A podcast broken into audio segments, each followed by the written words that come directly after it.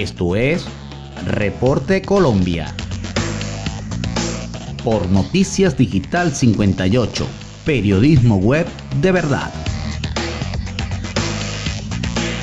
Bienvenidos al resumen informativo de Noticias Digital 58 de este martes 29 de junio del 2021. Desde Bogotá les saluda Carolina Morales. Iniciamos. Este martes comenzará la vacunación con la dosis de Janssen a mayores de 50 años en Bogotá. La Secretaría de Salud de Bogotá informó que este martes comenzará el proceso de vacunación para mayores de 50 años y menores de 50 años que tengan algún tipo de comorbilidades con la vacuna anti-COVID de Janssen que es de una sola dosis. De acuerdo con las autoridades de salud de la capital de la República, pública, en los puntos de vacunación de la ciudad hay disponibilidad del biológico de Janssen de una sola dosis, Sinovac para primeras y segundas dosis, AstraZeneca solo para segunda dosis y Pfizer solo para segundas dosis. De igual manera, la Secretaría de Salud informó que todas las vacunas contra el COVID protegen a la ciudadanía de complicaciones e incluso el fallecimiento a causa del virus, por lo cual la Secretaría de Salud hizo un llamado para que las personas acepten cualquiera de las marcas disponibles. Las personas que tengan alguna enfermedad de base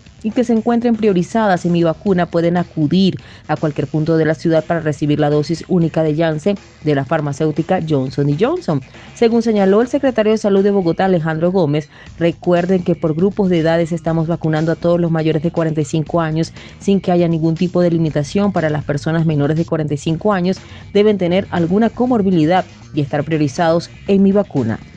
Y continuando con más información a través de digital58.com.be, seguimos en la capital. Segunda línea del metro de Bogotá será subterránea. Funcionará en cuatro localidades, Chapinero, Suba, Barrios Unidos y Engativá. El anuncio lo hicieron Iván Duque y Claudia López. La segunda línea del metro de Bogotá será subterránea. Así lo anunciaron el presidente Iván Duque y la alcaldesa de Bogotá, Claudia López. Según la administración distrital, este sistema beneficiará a 2.5 millones de ciudadanos y empezará a funcionar en el 2032.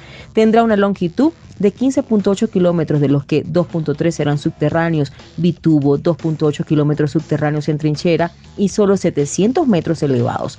La primera de las 11 estaciones de la segunda línea del metro de Bogotá arrancará en la calle 72 con carrera 11 que se conectará con la terminal de la primera línea en la calle 72 con Avenida Caracas. Los primeros tres tramos irán por un túnel bitubo, uno por cada sentido, desde la carrera 11 hasta la avenida Ciudad de Cali y bajo esta vía hasta la calle 128 a 14 metros bajo el nivel del suelo. El segundo tramo de la segunda línea del metro de Bogotá irá por la Alo entre la calle 128 y la avenida Suba a 6 metros bajo el nivel del suelo. El tramo final será elevado a 9 metros de altura sobre la avenida Suba entre las calles 136 y 145 donde iniciará su descenso al patio taller en Fontanar del Río y empezará a funcionar en el 2032 con 22 trenes y para el 2050 serán 26. Cada uno tiene capacidad para transportar a 1.800 pasajeros.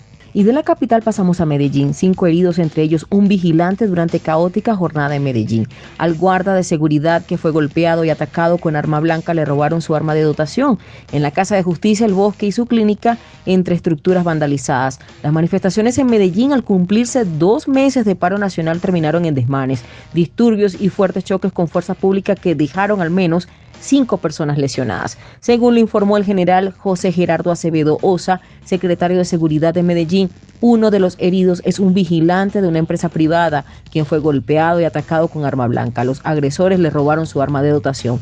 Tenemos que reprochar el brutal ataque a un ciudadano, un vigilante de una empresa privada, al que golpearon y al que le salvaron la vida los gestores de la alcaldía que tenemos atendiendo estas marchas. A él le hurtaron su arma de dotación y en este momento está siendo atendido, así lo indicó Acevedo. El funcionario también señaló que se registró un ataque con bomba molotov a una clínica renal donde se encontraban cerca de 60 pacientes. Asimismo fue vandalizada la Casa de Justicia, el bosque de la sede de la personería.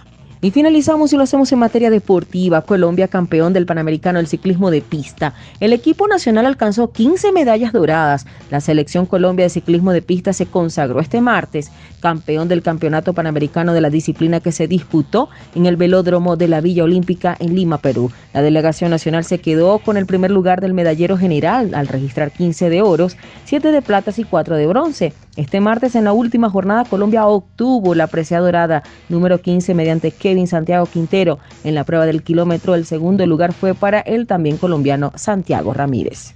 Y de esta manera finalizamos con las informaciones. Recuerda lavarte las manos y evitar la propagación del COVID-19. Reportó Carolina Morales con el CNP 16000 para Noticias Digital 58. Somos periodismo web. De verdad que tengan todos una excelente noche.